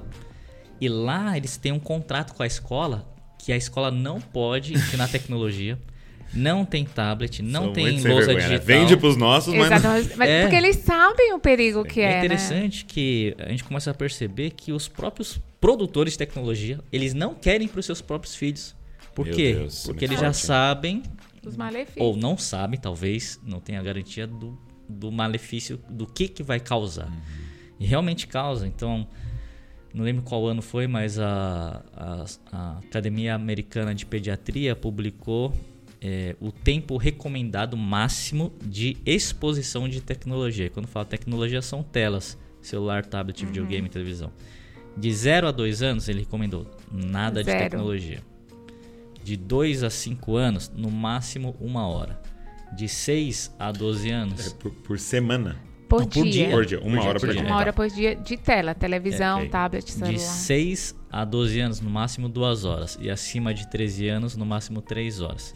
Então, por que isso? Porque eles estavam vendo que crianças que são expostas à, tec- à tecnologia, ela tem mais ansiedade, maior chance, chance de depressão, impulsividade. Obesidade. é, obesidade. E é interessante que a obesidade não tem a ver com a inatividade física, mas pela ansiedade, a criança começa a comer mais Sim. descontroladamente. É, tem mais déficit de atenção, desenvolve mais é, é, é, doenças psicossomáticas. Mas tudo isso por quê? Porque tira a afetividade, o relacionamento socioafetivo dos pais com a criança. Ou seja, o, o- é, a solução para a tecnologia não é a tecnologia tirar, mas sim o relacionamento socioafetivo dos pais. Então, quando a gente entendeu isso, falou, não, então a gente não quer Fazer Isso- um ministério todo tecnológico. É, não. É, não. A gente não E eu tem. era mesmo, assim, eu era, eu era, não, flanelógrafo, você lembra? Flanelógrafo, o que que é? Não, que flanelógrafo? Vamos pôr não sei o Que quê. sulfite, o quê? É. E quando, na verdade, eu comecei a ter um pensamento, não, tá certo. a gente Graças a Deus. tem- a gente tem que ter eu amo relacionamento. flanelógrafo. E dentro de casa também. Eu amo planeta. Só que, é. Só que quando eu soube disso, meus filhos já eram maiores. Já tinham Eu sete, tinha sete anos. é, nove anos, o dez anos o Matheus. Falei, cara, se eu soubesse disso antes, talvez eu teria evitado Feito tanta diferente. tecnologia. Isso em tempo de tecnologia, ou seja, a criança pode até estar assistindo lá o Superbook, alguma coisa cristã, mas é, é quantidade, sem falar da qualidade, de exposição, da, né, da, da- Uhum. Tá do nem conteúdo entrando ainda nesse mérito. no conteúdo. Né? Então, é, em casa hoje a gente tem regras de utilização de tempo de tecnologia. Né? A Uhum. gente controla isso muito bem. Mas infelizmente, com dois anos.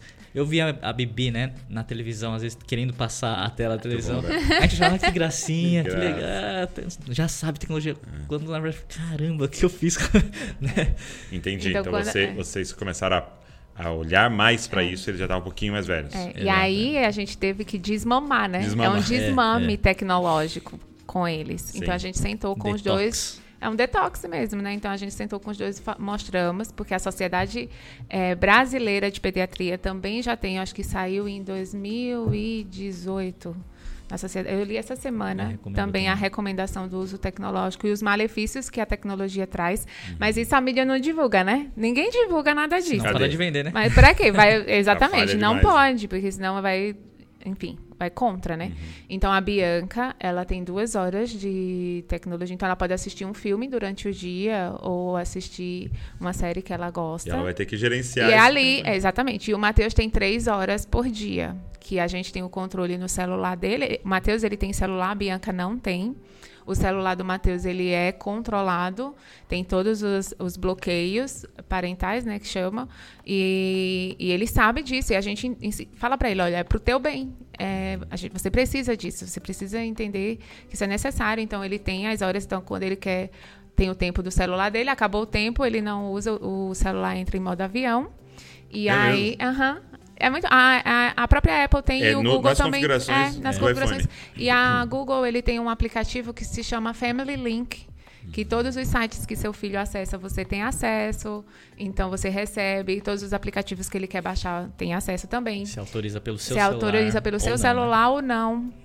Então a gente precisa entender. Então, Então, o que que- Family Link. Family Link tá? E do o Google da Apple e da tem Apple no próprio, no próprio, na própria Apple tem. Então, é controle parental. É, Então, controle lá parental. como é que é. faz pra... E aí você consegue fazer bonitinho. Então, assim, na, na Apple você consegue ver todos os sites, você bloqueia sites pornográficos maiores, filmes, enfim, enfim, bloqueia a propaganda. Tudo dá para fazer bem bonitinho.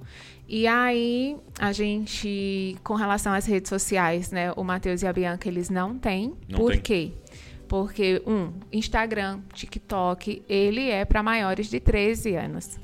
Então, não faz sentido uma criança ter TikTok, porque ela não tem idade para isso. Então, um pai e uma mãe que permite seu filho ter algo que não é propício para a idade dele, você está dando autoridade para ele ter todas as outras coisas que não são propícias para a idade dele. Porque se ele pode ter TikTok, ele pode transar fora da época, ele pode se drogar, beber, enfim tudo que não convém. Então a gente traz esse alerta muito para os pais. Então hoje os pais eles têm uma luta muito grande contra o TikTok, mas no- as crianças nem poderiam estar lá. Entendi. Então não adianta você Aí não é nem lutar. sobre controlar o tempo. Não é, Não é não nem é. prestar. É você então, ah, minha filha tá vendo umas coisas absurdas no Instagram. Minha filha tem 11 anos e eu pergunto pra mãe, por que que ela tá no Instagram? Nem era pra ela ter conta lá. Não é pra idade dela. Então, a sabe, você entregar algo fora do tempo vai causar destruição. Então, o Matheus, ele tem idade pra ter Instagram e TikTok. A gente sentou com ele e falou: "Você tem a idade, mas você não tem a maturidade". Ok. Então, nós somos seus pais, seus pais e a Vamos gente vai dizer não. Uhum. Acabou. É isso. E a gente tem muita teoria, né, por aí que você não pode dizer não para criança e tal. Uhum. Gente, pelo amor de Deus, fiquem com a Bíblia. Não vai nessas teorias loucas, Isso. porque senão você vai machucar seu filho. Então, como o Ministério de Crianças, as crianças não podem entrar com celular. Então, os celulares ficam com os pais, elas não entram no Ministério Infantil Que com legal. celular. E em casa, a gente compra coleções de livros. Então, eles têm que ler livros. Então, ah, não tenho o que ver na TV. Tudo bem, acabou meu tempo, tá... pega teu agora, livro. acabou meu tempo. É. Vai ler o livro. Então, assim, o Matheus, por exemplo, ele já leu... Jogar Lembra basquete. aparelhos. É. Então, quando a gente fez isso, agora a gente está comprando coleções de livros seculares para o Matheus mesmo, livros clássicos para ele. E ele lê em torno de cinco livros por mês. Uau. Então, ele tá, É ele quer, ele quer bater as metas Ele quer dele bater de as livros. metas dele. É. Muito bom. Então, tem sido muito bom. Às vezes os pais eles não querem pagar o preço da mudança. Exato, exato. E ali vem depois a dor do arrependimento, né? É, eu percebi assim com, com os meus que é, eu acho que é importante não zerar, porque você tem um aspecto didático de que eles têm que aprender a lidar com a tecnologia, porque vai ser a vida deles, né? Não tem como. É, a gente teve que assistir culto online, a gente teve que fazer aula online. Então, de fato, ele tem que saber como é que manuseia a ferramenta. É, e existe um aspecto social, né? De que se ele não nunca joga um joguinho lá tal, é, tem um- é uma conversa da escola, né? Tipo, ele chega lá e não, não sabe nem o que falar com as pessoas ali, porque eles estão falando daquele joguinho. E ele, não sendo algo prejudicial, no tempo certo, eu não vejo problema de, né? de, de participar e jogar e brincar, né? É, Então, eu, eu, eu achar esse equilíbrio, né? Porque é a vida deles. E, e até essa questão de como é que a gente ensina eles a discernir, né? Porque se eu zero e coloco numa bolha, né? Ó, não, você vai assistir só filmes cristãos aqui e tal. Ele, ele não, não aprende a, a olhar e, e discernir. Falar, cara, isso aqui tá errado. Isso aqui tá certo, isso aqui eu escolho não assistir, porque daqui a pouco ele vai ter que fazer as escolhas, ela vai ter que fazer as escolhas dela, né? Então é um grande desafio. Mas muito legal essa questão do, do, do tempo e, do- e dos controles ali e tal, porque, cara, eles estão muito expostos, né? Demais, estão demais. correndo um perigo gigantesco diariamente, né? Exatamente. E assim, é responsabilidade nossa Exato. como pai e mãe zelar por eles e ensinar. Então, muitos pais falam: ah, mas o meu filho precisa ser sal e luz do mundo. Então, eu tenho que expor eles a tudo isso para que eles possam manifestar a luz. Eu falo: tá bom, mas antes de ser sal, ele precisa ser salgado. Exato, exato. Antes de ser luz, ele precisa aprender o que é luz. Então, hoje a gente está numa geração que é o inverso daquilo que Jesus e a Bíblia ensina como a gente deve educar os nossos filhos. Então, hoje a gente está numa geração do ter, fazer e ser. Então, primeiro você tem fazendo qualquer coisa sem saber quem você é. É a geração do TikTok. Quando Deus ele traz primeiro, né, você saber quem você é, para depois saber o que você precisa fazer, para só depois você ter. Então a infância é o momento onde você está trabalhando o ser, ensinar as crianças quem elas são, quem Deus é, quem ela é, o que é família, então o o que é ser homem, o que é ser mulher, então é a fase do entender o que é ser para depois elas aprenderem o que, que elas vão fazer e fazer baseado naquilo que elas são. Só uma manifestação do que elas são. E lá na frente elas vão começar a ter, mas os pais sendo influenciados por tudo que existe hoje, tá tentando é, ensinar as crianças a terem, fazendo qualquer coisa sem saber quem são. Então a gente precisa ter muito cuidado como pai e mãe, né, de, de discernir. Nem sempre tudo que todo mundo tá fazendo é para nossa criança fazer, Exato, exato. né? Nem tudo que as, as crianças estão tendo É para as crianças. é para as nossas crianças terem. E elas precisam confiar, porque Deus nos deu a vida delas. Então é uma relação de confiança. A gente fala, né? Se uma criança ela não consegue confiar num pai e mãe que elas veem, se elas não conseguem obedecer um pai e mãe que elas estão enxergando, se elas não conseguem é, Honrar. honrar o pai e mãe que elas estão vendo, como que elas vão fazer isso com um Deus que elas não enxergam? Sim. Não vão. Então, é nossa responsabilidade, Provérbios Essa 22, 6. representação de Deus. Exatamente, é ensinar no caminho e que deve. Não é o caminho que quer, nem o caminho. É ensinar no caminho Vocês viram deve. uma mãe que um vídeo de uma mãe falando que ela deletou a- o, o. TikTok da filha que tinha E 2, deu 3 maior milhões BO. de seguidores. Aí eu achei muito interessante uma fala dela que era assim: é, o dia em que você tiver algo para falar, tiver algo para ensinar, você pode ter influência. Hoje você não tem nada para falar. Você não tem nada para ensinar. Não faz sentido 3 milhões de pessoas estarem te seguindo. Você não está Uhum. levando ninguém para lugar nenhum, né? Então isso é, isso é algo interessante, né? O dia que você entender quem você é, É, exatamente. as vozes que você tem, aí você vai poder influenciar pessoas, né? Você pode fazer. É. É interessante ter. que isso, isso reflete na, nos jovens, né? Como que os jovens escolhem a faculdade que vai, que vai fazer? Hum. Deixa eu ver qual eu posso ter mais dinheiro. Qual que eu posso ter Exatamente. mais status. Ah, então aí sim eu vou fazer. Mas ele não sabe quem é. E por isso que ele acaba desistindo no meio do caminho. né? então quando ele sabe o que, quem eu sou, ah, eu tenho esse gosto, eu tenho essas habilidades, pô, que legal, eu sei quem eu sou, eu tenho esses dons, eu tenho essa paixão por isso. Ah, então eu vou escolher para fazer isso e como consequência eu vou ter o meu propósito realizado cumprir. É, é, O ter é só uma é uma consequência. né? consequência, Exatamente. né? É só um e as fruto. pessoas querem ter primeiro a provisão antes de ter a visão, quando na verdade provisão é né? a provisão só Muito vem bom. quando tem a visão. Então basicamente a gente vê isso já incutido nas crianças, né? Elas querem ter Esse, esse é isso que você falou, né, da, do, do pai representar Deus. Assim, eu lembro que um dia é, a Luísa tava com medo. Eu Tava todo, à noite ela tava com medo. Tem a fase, né? Toda tem criança tem a, né? a fase do Tinha medo. uns do- diazinhos ali que ela não quer dormir e tal, e tá com medo, tá? E eu lembro que eu falava pra ela assim, filho, você tá com medo do quê? Aí ela falava, citava algumas coisas, falou, ó, Deus tá aqui, cara. Deus nos protege, Deus cuida da gente, entendeu? A Bíblia diz que ele é o guarda, né? Que tem anjos acampados ao nosso redor, tal. Eu ensinando ela, né, tal. Então, ó, ora, né? Pede pra Deus, tal, beleza. Aí, e ficava com medo. E ficava com medo. Eu já orei. Eu sei que ele tá aqui, mas eu tô com medo e não sei o quê. Aí eu lembro que eu desci, né? No andar de baixo da nossa casa é a cozinha. E aí, cara, eu comecei a sentir o Espírito Santo falando comigo. E estranhamente, o Espírito Santo ministrou algo no meu coração que era assim: para de falar que eu tô aqui. E sobe lá e fala que você, tá aqui. Aham. Entendeu? Aí me deu um estalo assim, aí eu subi e falei: filha, é o seguinte, ó. Eu tô aqui. E eu vou te proteger. Entendeu? Não Ai. vai acontecer nada com você porque eu tô aqui. Eu tô dormindo no quarto do lado. Se você fizer, ah, eu vou aparecer aqui e eu vou te proteger. Pronto. Acabou. Naquela noite acabou. Olha Por só. quê? Porque ela precisava é, é, entender primeiro, Primeiro que eu o tô ali. natural, É. é. Pra depois entender que o Exatamente. Pai Celestial tá ali, né? E isso é muito forte, né? Deus ter confiado a nós representá-lo para a próxima geração, né? A visão que eles vão ter de Deus é muito, tá muito atrelada à visão que eles têm, principalmente do pai, né? E também da mãe, claro. É, E aí eu até faço essa pergunta às vezes para os pais, né? Será que seu filho vai ter que passar por libertação? Exatamente. pelo que ele viu em você? Será que não tem que desconstruir a mentira sobre Não é? Deus por causa do relacionamento que ele teve com você? Que é. Isso é muito sério, isso é muito né? sério. E Isso que é responsabilidade, né? E é uma- eu falo, quer crescer espiritualmente?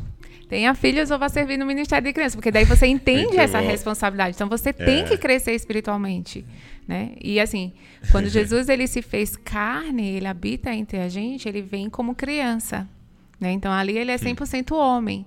E quando criança ele nasce numa família onde ele primeiro ele é tratado no ser dele. Muito ele bom. sabe quem ele é. Então, antes de ele começar o ministério, lá em Mateus 3,17, Deus Pai vem e reforça Quem quem, ele é. ele é. Ele fala: Eis o meu filho amado, em quem eu tenho prazer. Então, ali Deus reforça a identidade de Cristo, quem ele é, o ser dele.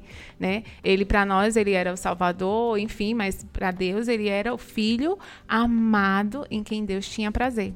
E quando começa o ministério de Cristo, ali ele como homem, porque ali ele estava como homem, então é importante a gente entender 100% como é necessário para a gente ter fortalecido a nossa identidade em Sim. Deus, o nosso ser. E ali começa o ministério de Cristo, ele começa a fazer, e a primeira coisa, ele é tentado na identidade Uau. dele. Porque Satanás, ele chega para ele e fala: se você é filho de Deus, transforma essas pedras em pães. Então, Satanás ali, ele rouba a palavra amado. Ele não mente com relação à identidade, ele omite. Ele não fala: se você é o filho amado de Deus, transforma essas pedras em pães. Ele fala: se você é filho de Deus. Então, ele vem agir justamente na identidade, no ser, né? Na identidade de Jesus. E Jesus, ele fala: não só de pão vivo o homem, mas de toda palavra que procede da boca do Pai. Ele está falando: ah, ah. Você está mentindo. Exato. Meu pai, eu não só sou filho do meu pai, eu sou um filho amado. E por ser amado, eu não preciso performar. Eu não preciso fazer aquilo que o meu pai não me pediu para fazer. Então, quando a gente trabalha a identidade, tanto nas nossas vidas como na vida dos nossos filhos, eles vão discernir na fase adulta. Quando eles precisarem começar a fazer, eles vão começar a discernir o que eles têm que fazer e o que eles não têm que fazer. É, mas é, bom. isso precisa desse período de crescimento. O problema é quando os pais eles trazem para a infância, quando a criança ela ainda está aprendendo quem ela é, Uhum. e esse pai ele lança essa criança em situações onde ela precisa se posicionar quando ela ainda não aprendeu o que, que é se posicionar. Sim. Então, ah, mas ela carrega a luz de Cristo, sim, mas ela é uma velhinha, né? Que um então, sopro um apaga. sopro já apaga. Ela é uma plantinha pequenininha, ela não tem uma, não é uma árvore com raízes profundas. Ela está crescendo ainda, então a gente precisa discernir isso, né? Muito bom. E como é que vocês, é, é, caminhando para o nosso final aqui, é, como é que vocês têm aconselhado e também vivido é, o falar sobre sexualidade com as crianças? Né? Quando é que vocês entendem que é um momento legal, né? E, e de que forma, assim, vocês têm ensinado os pais? Com a tecnologia, né? Então as crianças têm muito mais acesso à informação e uma informação distorcida, Distorcida. com relação à palavra de Deus.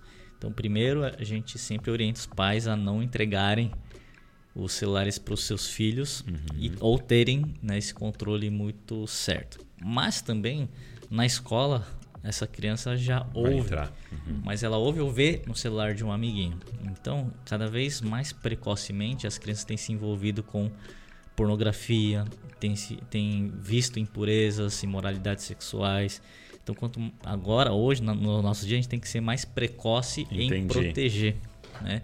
Só que de uma forma muito sábia, porque se você também fala algumas coisas que vai despertar curiosidade para a criança. Então, esse momento certo de discernir o tempo, e não tem uma, uma questão, ah, a partir de tal idade, É, porque é, tudo depende do convívio da criança, né, da onde ela vive, Exposição as dela. amizades, enfim, então tem alguns fatores. Mas o que a gente fala assim, você tem que, é, o pai tem que ser o, o primeiro a falar, né, porque tem aquela o princípio da primeira menção, o que que é, da forma que ela ouve, aquilo que ela ouve, ela aceita como verdade. É o exemplo lá do Papai Noel existe. Quando a criança ouve pela primeira vez isso, Papai Noel existe, já fixou nela, Papai Noel não existe. Tem com uma folhinha em branco, frase Isso. foi escrita. Aí pra você desconstruir que Papai Noel não existe, dá muito mais trabalho do que se você já falasse, ó, Papai Noel não existe. Existe uma história assim assim. Então, da parte de sexualidade, mesma coisa. Então a gente tem que ter o discernimento, saber qual é o momento certo pra gente falar. E de uma maneira científica, primeiro, para mas claro, de- também explicar para a criança, para o filho, o que, que ele vai ouvir a- acerca Ah, é? disso. Você acha que é importante já falar que mentiras idade serão maior, faladas? é, na Isso, idade é. Então, por exemplo, quando o Mateuzinho, meu filho tinha 7 anos de idade, eu um dia eu marquei com ele e fui explicar é, a reprodução humana. Então, como eu sou da área de saúde, né? saiu para passear e foi ter uma conversa Então, de homem para homem. nasce? é, a gente não fala, ó, vou falar sobre sexo. A criança, meu Deus, o que, que é isso? Que monstro é esse? Sexo, dois pontos. Não, eu falo, Matheus, a gente combinou um dia de sair e ah, já que sabia que eu ia falar, e durante a Fiquei conversa. gente intercedendo em casa. Gente tipo, foi- sabe aqueles restaurantes, restaurante que tem folha que se escreve, né, Ah, no sim. próprio negócio. Do... sei, sei. Então eu comecei a falar, Matheus, sabe como você nasceu? Enfim, aí eu fui explicando, desenhando. E ele já tinha tido assim, alguma informação? Não. Mais ou menos, né? Aí eu fui, aí ele ficou a, a cara dele, né? Então eu explicava, falava, falava do nome dos órgãos genitais, Uhum. tal, e falava também os palavrões que ele ouvia em relações. Ele, ah, já ouvi isso. Meu amigo já Ah, falou então esse ele já nome." ouviu isso." Pois é, a palavra é feio. Então, termos científicos e também explicando, você vai ouvir dessa maneira, que é feio, não fale dessa maneira.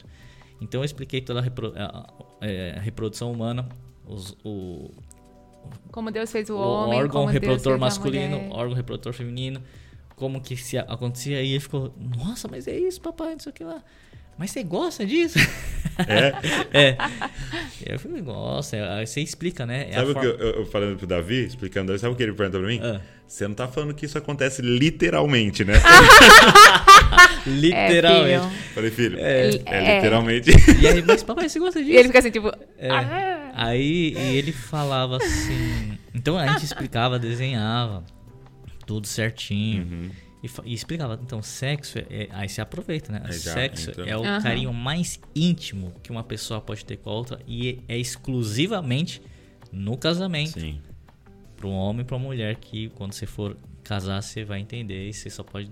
Então não pode fora do casamento não pode, se você tiver casado com outra pessoa, a não ser sua esposa, isso é pecado. Então a gente abre a Bíblia, mostra Que legal. é, e explica tudo certinho. Então tem algumas falhas. Depois fui falar sobre poluição noturna, né? Então a gente vai marcando algumas entrou na coisas. adolescência. aham. Imoralidade sexual, enfim, e assim por diante.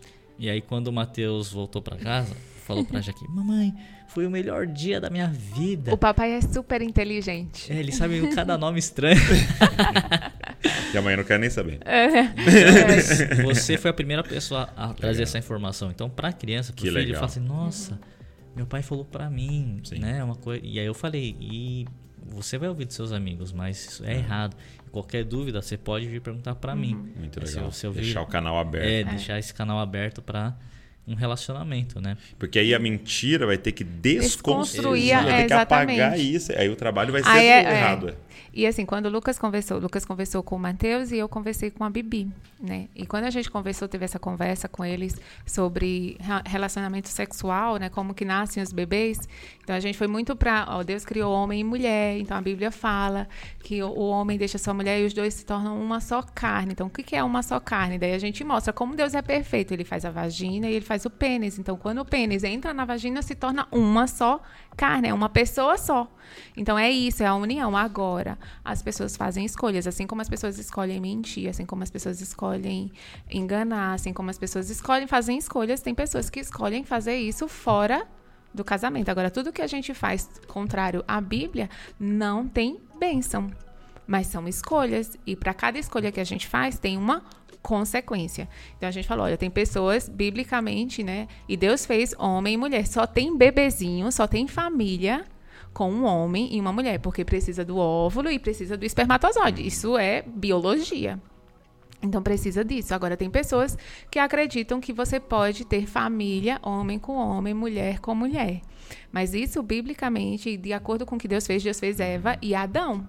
Então vocês vão ver, vocês vão ver pessoas se relacionando do mesmo sexo, vocês vão ver um homem vestido Entendi. de mulher, vocês vão ver uma mulher vestida de homem. O que que a gente faz com essas pessoas? A gente chega para elas e fala: "Nossa, meu Deus". Não. A gente respeita, porque são escolhas que elas fazem, decisões. mas você precisa entender quem você é Uhum. e como que Deus fez. E eu lembro que o Lucas teve essa conversa com o Matheus, foi no sábado. No domingo, a gente foi no shopping almoçar. E aí a gente entrou no elevador e a porta do elevador abriu e tinham dois homens se beijando assim na nossa frente. Na frente do Mateuzinho. E eu lembro que ele segurou minha mão, assim, ele olhou, segurou minha mão. E eu falei, nossa, Deus, realmente, a- e assim, é. E a gente nem, nem a gente se beija na frente deles, né? Não é, enfim, é uma exposição de uma, de uma, de uma atitude muito íntima para uma criança. E aí, quando a gente saiu, e ele olhou pra gente e falou assim: Nossa, bem que vocês falaram que tem vários tipos de escolhas. Então, naquela hora, o Espírito Santo falou pra gente: Não se preocupa, o coração dele tá guardado. Porque o coração foi guardado com a palavra de Deus. Então, a gente, com a Bibi, a gente também conversou. A menina, ela é muito mais é, do imaginário, né? Então, ela ficava assim, sério? E a gente falou sobre menstruação. Eu conversei com ela sobre menstruação, sobre o corpo. Ela falou, nossa, mamãe, eu não quero casar nunca. Aí Aí eu falei, falei, "É aí, tudo Bibi." bem. Vou gravar aqui, ó. Vou gravar, viu? Gravei. aqui. Assina. Eu falei, tudo bem, não tem problema nenhum, porque não é pra agora mesmo, também é estranho. Aí ela falou assim: sempre que vocês estão com a porta do quarto fechada é porque vocês estão fazendo isso. Eu falei, não. Não é porque todas as vezes que a gente está com a porta do quarto fechada a gente está fazendo. Mas sempre que a gente for fazer, não se preocupa que a gente vai estar com a porta do quarto fechada. Aí uma vez a gente falou isso pro Matheus também, para falar sobre a intimidade do casal. E um tempo atrás, acho que ele tinha uns 9, 10 anos, ele chegou para mim e falou assim: "Mamãe, você tá bem?" Eu falei: "Tô bem, meu amor. Você e o papai tão bem?" Eu falei: "A gente tá bem, sim." Por quê? Aí ele disse: Porque várias vezes eu já acordei à noite e a porta do quarto de vocês nunca tá fechada. tipo, vocês não estão fazendo aquilo que Deus falou pra vocês fazerem, né? Muito bom. Aí eu falei, meu amor, não se preocupa, nem vai ser, não, não vai ser todas as vezes que você vai ver a porta do quarto fechada, mas não se preocupa, tá tudo bem Tá com o papai obrigado. Muito obrigada pela sua preocupação, Só mas você lembrar, a não, gente abre depois quando a gente terminar. não precisa ficar preocupada assim. Muito legal. né? Mas, enfim. E a gente precisa ter cuidado, né, com as crianças e também para os pais que estão assistindo. É, é, abuso sexual você fazer na frente de criança. Tem pais que acham que a criança está dormindo, tudo bem, não é. Isso categoriza abuso sexual as crianças ouvirem. A gente teve uma criança do G52 que chegou e pediu oração pelos pais. Hum. E as voluntárias vieram, falaram já que tem um pai batendo numa mãe. Meu Deus. Meu Deus. Eu falei, calma, deixa eu conversar com a criança. A criança tinha três anos. Eu falei, meu amor, conta pra tia, né? O que que aconteceu? Aí, quatro aninhos. Aí ele falou assim, tia, o meu pai, a minha mãe me coloca pra dormir. E depois eu escuto ela falando assim, ai, ai, ai. E as duas voluntárias atrás do menino, bem assim, tipo, ai, Aí eu, meninas. E a gente conhecia os pais. E eu conheci os pais. Eu chamei os pais. Eu falei: olha, seu filho veio conversar com a gente e veio preocupado que você pode estar tá tendo, tá tendo violência doméstica. Ele, imagina, já eu batendo nela. Falei, é, então. Aí o pai começou a ficar vermelho, porque ele já é, entendeu, né? Sim. Ela, não, mas meu marido. Ela, ai meu Deus. Eu falei, pois é. Só que seu filho está ouvindo. Entendi. E para ele, realmente está sendo um ato de violência. É, então, querida, a, morde o travesseiro, mas gritar não pode. Você tem uma criança em casa que ela vai estar tá criando uma imagem errada do Sim. pai. Sim. Então senta, conversa, diz Muito que não é, é, que vocês estavam, sei lá, brincando de alguma coisa, mas, enfim. E aí a gente vai, enfim, tem que orientar com relação. É, tá brincando de cosquinha. Teve uma criança que falou assim: é, os pais chegaram no. A criança entrou no quarto e a mãe tava. E ela falou assim: Mamãe, o que você tá fazendo? Ela, eu tô brincando de cavalinho. É só uma brincadeira de cavalinho. E aí foi almoçar no domingo com a família. E a criança chegou pra avó e falou assim: Vovó, sabia que a mamãe e o papai brincam de cavalinho? Faz, mamãe, pra vovó ver. Ai, Jesus. Só complica a situação. Não. É, é. Cuidado, pais, tranquem Cuidado. as portas. Exato. Mordam os travesseiros, mas não façam isso com seus filhos. Muito bom, gente. Feliz, viu? Vocês estarem aqui. Obrigado. Não vamos ter que fazer o, o, o 2.0 depois. Tá? Tinha bastante coisa. Mas eu acho que para a galera começar, e, e, obrigado por todas essas referências. É, vou deixar aqui na descrição os, os, os Instagrams, as coisas, para a galera ir atrás. Tal. Vocês têm, assim, ajudado outras igrejas e vocês têm aberto esse espaço? Dá tempo na vida de vocês aí? Dá tempo, às vezes. É. É, a nossa vida é bem corrida, mas é, na medida do possível a gente. Legal. Faz. Vou deixar aqui os contatos, vocês vão mandando uns DMs aí.